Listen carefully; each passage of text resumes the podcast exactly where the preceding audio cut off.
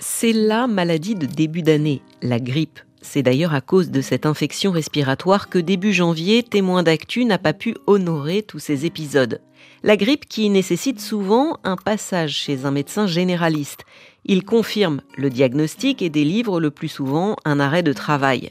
Oui, mais voilà, si vous habitez en France, que vous avez été touché par ce virus ou un autre, vous vous êtes certainement rendu compte que trouver un rendez-vous chez un médecin rapidement, ça n'est pas franchement facile.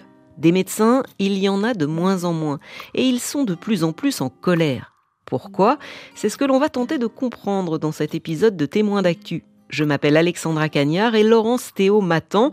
Elle est journaliste au service France de RFI. Elle a récemment rencontré plusieurs médecins dont certains sont prêts à jeter l'éponge.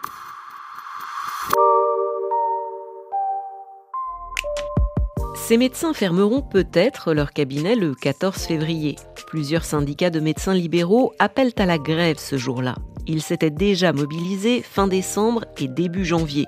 Ils réclament, entre autres, une hausse du tarif de la consultation de base. Une hausse qui tienne compte de la réalité de ce qui se passe dans leur cabinet, des rendez-vous parfois complexes. C'est pas pour faire euh, de la figuration. On est vraiment euh, dans une souffrance euh, quotidienne avec nos patients. Nous-mêmes, on est en souffrance parce que pas assez nombreux, parce que surchargés et euh, avec la question du sens de ce qu'on fait. Et à côté de ça, il y a des patients qui eux-mêmes ont des grosses, grosses difficultés dans l'accès aux soins, donc ça nous touche parce que les patients, c'est aussi nous.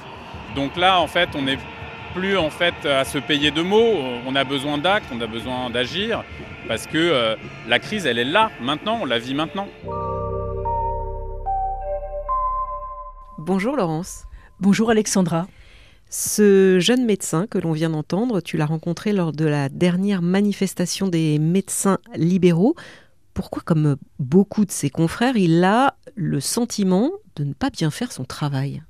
Alors c'est effectivement quelque chose qui est très aigu chez les médecins. La médecine libérale est en souffrance et moi, avant d'aller à cette manifestation, je ne pensais pas à quel point ces médecins étaient en colère.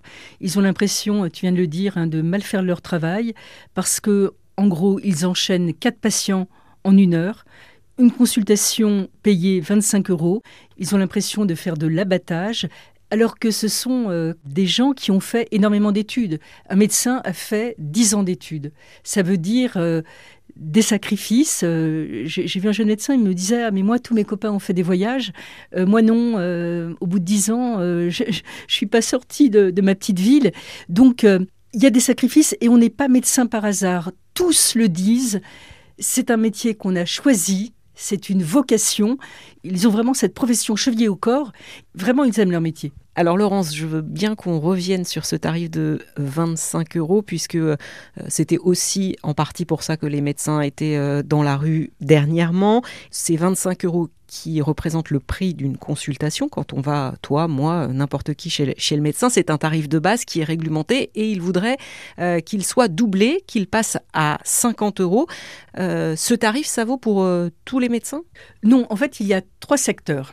Le secteur 1, la majorité des médecins généralistes euh, euh, donc sont dans ce régime-là, hein, du secteur 1 à 25 euros la consultation. Ensuite, nous avons le secteur 2 qui concerne plutôt les médecins spécialistes avec des autorisations de dépassement d'honoraires. Et ensuite, un secteur 3 Là, il s'agit de médecins non conventionnés qui peuvent pratiquer euh, donc un tarif à leur convenance non conventionné. Donc, quand euh, moi je suis euh, patiente, si je choisis un médecin qui est non conventionné, je sais que je ne serai pas euh, remboursée aussi par la sécurité sociale. Hein, c'est bien ça. Absolument. Et c'est important de le préciser puisqu'on voit bien que le, le malade, l'assuré, est concerné. Bon, là c'est déjà un petit peu plus clair. Ce que j'ai cru comprendre également, c'est que tous ces médecins estiment que ces 25 euros, c'est bien trop peu au regard des, consultations qu'ils font, des consultations qui sont parfois euh, complexes, c'est ça? Tout à fait. En fait, un médecin généraliste, hein, comme son nom l'indique, est un expert en tout. Il y a un médecin que j'ai rencontré, euh, le jeune docteur Clémence Richard, me disait on soigne euh, le bébé comme le pépé. du coup, il y a une grande expertise, c'est-à-dire un médecin généraliste doit être capable de faire de la cardiologie, de la psychologie, de la gynécologie. Donc, il faut être un petit peu, si j'ose dire, bon en tout. Or, il est hors de question d'additionner les actes, c'est-à-dire que si tu viens Alexandra avec euh, plusieurs pathologies, eh bien ce sera toujours 25 euros. J'ai un exemple aussi euh, d'un médecin qui dit voilà, euh, j'ai eu un, malade avec des pensées suicidaires. Ben, ça va être 25 euros. Or, euh, ça demande un long temps de consultation. Parce que là, il ne s'agit pas de recevoir quelqu'un en 10 minutes.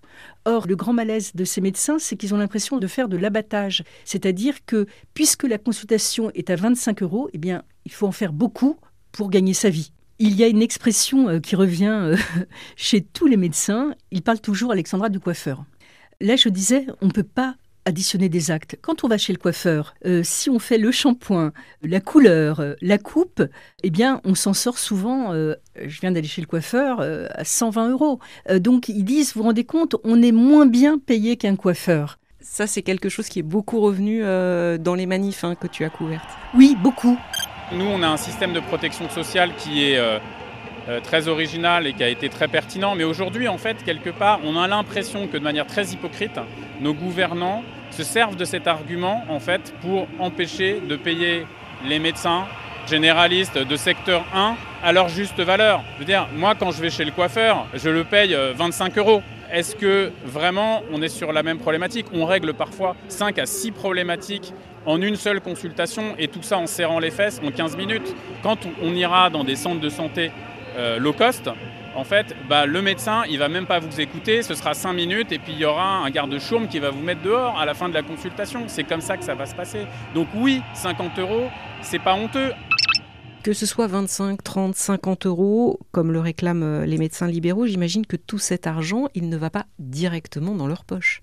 Non, euh, un médecin qui s'installe, c'est un chef d'entreprise. Donc il doit, euh, si j'ose dire, faire tourner sa boutique, c'est-à-dire un loyer, des charges qui sont importantes.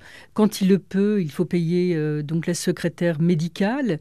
Si le grand public peut penser que bah, c'est 25 euros, donc j'ai deux patients, donc je mets 50 euros dans ma poche, non, pas du tout. Là où il y a un malaise aussi, tous les médecins le disent, hein, que ce soit euh, quand on les rencontre dans leur cabinet ou euh, sur le pavé lorsqu'ils battent le pavé en manifestation, tous le disent, ils croulent sous les tâches administratives. Lorsque je suis allée voir donc le docteur Clémence Richard, elle n'a pas déjeuné, elle a acheté un sandwich et on a passé notre temps à faire des photocopies parce qu'on lui demandait un certificat d'aptitude à la pétanque, un certificat pour euh, pouvoir fixer une barre de douche pour une personne âgée. Alors, moi, un petit peu naïvement, je lui ai dit, mais c'est pas votre secrétaire médical qui fait ça? Et elle m'a dit non, elle n'est pas médecin. Alors, il a été proposé qu'il y ait des assistants médicaux, hein, c'est une proposition du gouvernement. J'en ai parlé bien évidemment aux médecins, mais ils me disent, mais d'abord, où je la mets et comment je la paye? Euh, Ce que j'ai pu euh, constater en discutant avec beaucoup de médecins, et j'en ai rencontré beaucoup, tous se plaignent, ils disent, on ne nous écoute pas. Et non seulement on ne nous écoute pas, mais en plus, on nous enfonce. Alors, ils m'ont parlé euh, des gardes de nuit, c'est-à-dire qu'il faut savoir que un médecin se doit de faire des gardes tour à tour hein, euh, dans un cabinet médical. C'est pas toujours le euh, le même médecin qui fait la nuit. donc, en principe, ils sont de garde jusqu'à minuit. Ensuite, c'est les urgences, le 15 qui prend le relais. Et là, le gouvernement demande à ces médecins de faire des gardes de nuit pourquoi? Parce qu'ils disent un patient doit pouvoir être soigné 24 heures sur 24. Or, eux, ils appellent ça la nuit profonde. Un médecin m'a dit, voilà, on nous demande des nuits profondes. Et là, il dit, c'est absolument impossible, on ne peut pas travailler jour et nuit. Les médecins craignent aussi que les gardes redeviennent obligatoires. En 2002, elles avaient été remplacées par un système de permanence collective basé sur le volontariat. Laurence, je comprends le malaise de ces médecins. En revanche, ce que je comprends un peu moins bien, c'est pourquoi au fond, ils ne passent pas en secteur 3, celui dont tu me parlais au début de cet épisode, qui leur permet de choisir le tarif de leur consultation. Alors Alexandra, je vois que tu es rusée. C'est vrai que ça pourrait paraître une bonne idée. Alors, euh, c'est vraiment pas de gaieté de cœur, mais beaucoup de médecins songent effectivement à rejoindre le secteur 3 pour être déconventionnés et pratiquer des honoraires libres. Simplement, euh, ils le font avec beaucoup d'amertume parce que ce n'est pas la vocation du médecin. C'est-à-dire que là, on va mettre en place une médecine à deux vitesses. les gens qui auront de l'argent pourront se soigner et ceux qui n'auront pas d'argent eh bien, ne pourront pas effectivement payer euh, une consultation à 100 euros. Euh, l'autre jour, je suis allée chez mon médecin. Il m'a dit, voilà, je vous ai compté 25 euros, mais si j'étais déconventionné, je vous facturerais cette consultation à 120 euros.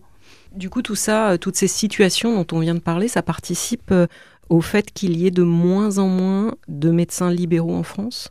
Oui, certains médecins envisagent de se tourner vers le privé, Hein, c'est-à-dire que quand on est médecin dans le privé, eh bien on a, on a un salaire euh, fixe, il y a moins de charges administratives, on a des congés payés, on a un confort de vie. Hein. donc euh, il y, a, vraiment euh, cet élan hein, vers, le privé. Et puis il y en a d'autres qui ont trouvé des solutions, j'ai envie de dire, un petit peu bâtardes. C'est-à-dire on garde une partie de médecine libérale et pendant un jour par semaine, on se consacre à la médecine esthétique avec euh, des actes très rémunérateurs. Hein. Il faut savoir que une injection de, Botox, ça permet de réduire les rides. Eh bien, c'est facturé 300 euros hein, l'injection.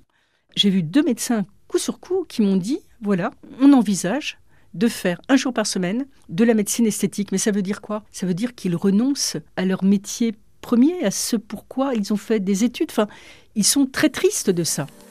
Eh bah oui, actuellement, ouais, je suis vraiment découragée, je suis à bout et euh, j'envisage euh, de changer euh, soit de spécialité, soit mais on se pose beaucoup de questions. L'avenir est très incertain et je suis pas la seule. Il y a quelques mois, bah, au moment où je me suis inscrite, j'ai fait les comptes. J'ai dit qu'est-ce que je peux faire pour maintenir mon équilibre? Parce que j'ai pas envie de revenir dans le pendant d'avant. Bah, soit j'augmente le nombre de consultations, mais ça je sais que je vais pas tenir. Soit bah, je vais vers une activité plus rémunératrice avec. bah voilà, c'est ça en fait. Et ça, évidemment, ça fait moins de rendez-vous en, médecine générale. Ça réduit encore euh, les rendez-vous de, médecine générale quand on sait qu'il manque de médecins euh, en France. On voit bien que au lieu de, comment dire, sortir du problème, eh bien, on, s'enfonce hein, dans le problème, puisque c'est pas parce que un médecin euh, va faire de la médecine esthétique euh, qui va recevoir plus de patients. Et puis, euh, il y a une chose qui terrifie un petit peu tous les médecins. Hein. moi, j'ai appris une expression, Alexandra, je ne sais pas si tu connais l'expression déplaqué. J'imagine que c'est en relation avec la plaque, avec le nom du médecin quand on rentre devant le cabinet? Tout à fait. Déplaqué, ça veut dire ça. Hein. Ça veut dire on, on dépose la plaque. Donc, tout simplement, ça veut dire cesser euh, d'être médecin, donc euh, ils arrêtent la profession, ils envisagent une autre profession. Beaucoup, beaucoup de médecins euh, déplaquent en ce moment. Et ça, Laurence, c'est vrai particulièrement chez les jeunes médecins libéraux, ceux qui exercent depuis très peu de temps? Oui, par exemple, le médecin dont je parlais depuis tout à l'heure, Clémence Richard, a 34 ans. Donc, ça fait seulement 4 ans qu'elle travaille et elle envisage de déplaquer. Donc c'est vrai pour les jeunes médecins, mais surtout le gros problème, c'est que les jeunes médecins ne veulent plus s'installer. D'abord parce qu'il y a un rapport au travail qui a changé. Donc ces jeunes médecins euh, ne veulent pas travailler 80 heures par semaine. Ils ont souvent une vie de famille. Euh, il faut savoir que 75% des médecins sont des femmes. Hein. Il y a une grande féminisation de la profession. Donc, elles ont souvent euh, eh bien, des enfants, elles ont envie d'avoir une vie de famille. C'est valable aussi pour les jeunes médecins hommes. Hein. les, papas aujourd'hui s'occupent de leurs enfants. Et ça, c'est très prégnant. Dans la manifestation, un médecin m'a dit, moi, entre mon travail et mes enfants, je choisis mes enfants. Donc, euh, tout ça participe effectivement euh, à la pénurie de médecins. Euh, on se souvient tous hein, du médecin avec, euh, enfin, en tout cas ceux qui ont un certain âge, avec la petite sacoche, le médecin de famille qui soignait toute la famille, qui se déplaçait. Tout ça, ça n'existe plus. Ça aussi, c'est un grand changement dans notre société. Le médecin qui se déplace, ça n'existe plus. Donc on s'achemine vers un autre modèle de société et les médecins disent on n'est pas accompagné dans ce nouveau modèle. On ne nous accompagne pas, au contraire, on nous enfonce. C'est pour ça aussi qu'ils sont euh, dans la rue. Est-ce que certains des médecins que tu as rencontrés lors de ces manifestations ou euh, à côté, est-ce qu'ils avancent des pistes ou pas pour euh, de solutions pour sortir de cet état de fait? Une des premières pistes qui peut apparaître comme n'étant pas une piste. Les médecins, la première piste qu'ils revendiquent, c'est écoutez-nous. Les médecins veulent être écoutés par le gouvernement. Ils ne veulent pas que le gouvernement prenne des décisions à leur place. Écoutez-nous, c'est vraiment la principale euh, revendication. Parmi les pistes, celle qui revient tout le temps, c'est augmenter le prix de la consultation. Pourquoi? Si les médecins plus d'argent, c'est-à-dire s'ils perçoivent 50 euros au lieu de 25. Ça leur permettra de payer une secrétaire médicale. Ça leur permettra donc de se décharger d'une grande partie de l'administratif qui prend, qui bouffe, si j'ose dire, du temps médical. Donc, s'il y a plus de médecins, ça va arranger tout le système de santé en France. C'est-à-dire que quand on ne trouve pas un médecin, moi ça m'est arrivé, il n'y a pas de médecin, personne ne répond. Eh bien, on va aux urgences. On sait que les urgences sont engorgées parce que ben, quand on ne trouve pas son médecin, on va directement aux urgences. On sait que parfois on attend 8 heures avant d'être pris en charge. Tous m'ont parlé d'un jeu de, de domino. S'il y a plus de médecins, ça va se répercuter sur les urgences. Et si les urgences sont désengorgées, eh bien, elles pourront prendre plus de temps avec les malades. C'est donc vraiment il y a une incidence sur tous les secteurs de la santé. Et on sait que le secteur de la santé est en crise euh, depuis de nombreuses années en France. Merci beaucoup, Laurence, d'être passée dans Témoins d'actu. Merci. Les syndicats de médecins ont suspendu le 19 janvier les négociations engagées avec l'assurance maladie. Ces négociations doivent permettre d'aboutir à une nouvelle convention qui fixera notamment les tarifs des praticiens pour les cinq prochaines années. Si cet épisode vous a plu, vous pouvez nous le faire savoir en lui mettant des étoiles par exemple sur votre plateforme de podcast. À très vite.